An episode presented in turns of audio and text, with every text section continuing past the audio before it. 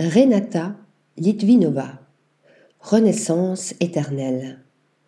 Il y a plus d'un an, la star incontestée de notre époque s'installait à Paris.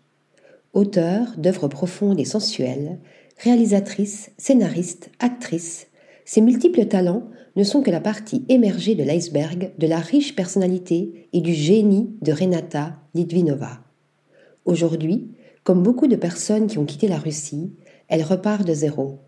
Et ce nouveau parcours sera celui du bonheur. Aujourd'hui, je ne suis personne, mais bientôt, je serai extrêmement importante pour les gens qui me reconnaîtront. Commence par raconter Renata, poursuivant. Je connais le positif ou le négatif, mais pas l'indifférence. De rien, je vais devenir quelque chose. En recommençant ma vie, je me sens de nouveau jeune. Je découvre toute une nouvelle fois. Je me suis levée ce matin avec le sentiment d'être la personne la plus étonnée du monde. Je suis stupéfaite. Je suis en état de choc. Je n'arrive pas à me remettre des événements. Mais c'est étonnant que cela ne fasse pas de moi une personne plus méchante, plus détruite. Je suis surprise dans tous les sens du terme, mais cela ne m'a pas brisée, ne m'a pas brûlée. Depuis de nombreuses années, Renata crée des projets, réunissant de multiples forces créatrices entre ses mains fragiles. Scénariste, réalisatrice, actrice de premier plan, je n'aurais pas réussi autrement. Sinon, je dois me soumettre aux autres, et leurs perspectives sont très étroites. Il est intéressant pour moi de travailler exclusivement avec des génies.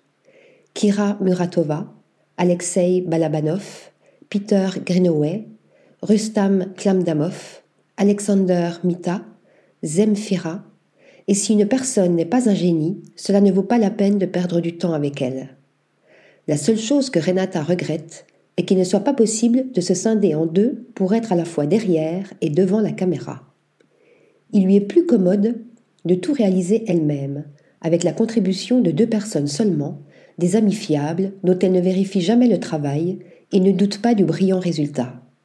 La musicienne Zemfira Ramazanova et le directeur artistique de Balenciaga, Demna Gvasalia. C'est le styliste qui a dessiné les robes de la pièce Cactus que le public a pu voir depuis le début de l'année à Paris, Londres et Limassol. J'ai dit à Demna D'abord, le public devra se remettre de la vision des robes. Ensuite, il faut qu'il saisisse de quoi parle la pièce. Puis, il doit écouter la musique de Zemfira et comprendre le sens de la chanson, avant d'enchaîner avec une séquence vidéo le pauvre spectateur est condamné à absorber beaucoup d'informations. Dans un sens, cette performance est un travail sur nous-mêmes où nous nous emplissons d'un concentré d'art. Le travail sur la pièce avait commencé avant la guerre, une histoire sur le début d'un amour et la séparation, qui est un drame pour chaque personne, et que Renata réussit à décrire comme aucun autre de ses contemporains. La douleur est toujours une source d'inspiration. Quand on est heureux, on n'écrit pas. D'un autre côté, c'est aussi cela le bonheur, transformer son malheur en bonheur. Pour moi, l'amour est quelque chose de sanglant. Une vie heureuse existe-t-elle? Peut-être que oui, pour certaines personnes, mais je n'en ai pas rencontré. Renata Litvinova est une actrice et réalisatrice emblématique du cinéma d'art et d'essai moderne. Artiste de niche, préservant son intimité, elle partage son travail avec des millions de spectateurs et de lecteurs. Les femmes sont étrangement inspirées et veulent en même temps s'approprier une partie de moi, rivaliser avec moi et être comme moi. Mais elles sont d'extraordinaires intellectuels, des esthètes, et une partie du public fait preuve d'un grand scepticisme à l'égard des femmes artistes à la forte personnalité, en particulier les hommes. Renata est une icône de style, reconnue et un modèle de beauté féminine.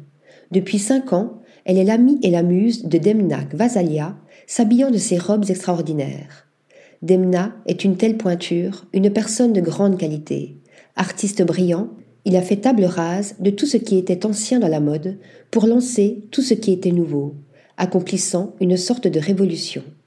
Rien ne me va mieux que ces robes. J'en ai une, une deuxième, une troisième, et il m'en faut 150 de plus. Demna est en train de créer une robe pour moi. Je ne peux pas encore tout vous révéler, car c'est un secret, mais je vais vous dire de quoi il s'agit.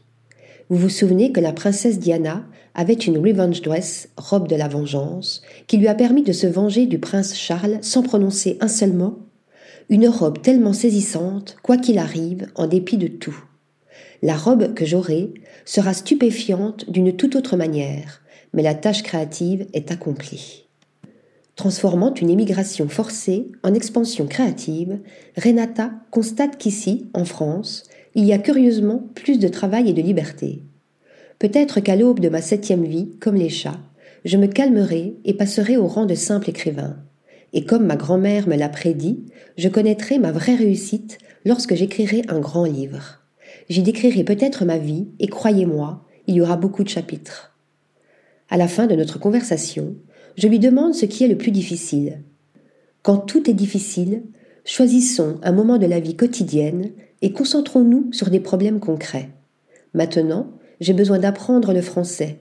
J'ai lu quelque part, et soudain, elle fut frappée par la foudre, et elle parla le français le plus pur. Je suis prête à être frappée par la foudre pour cela.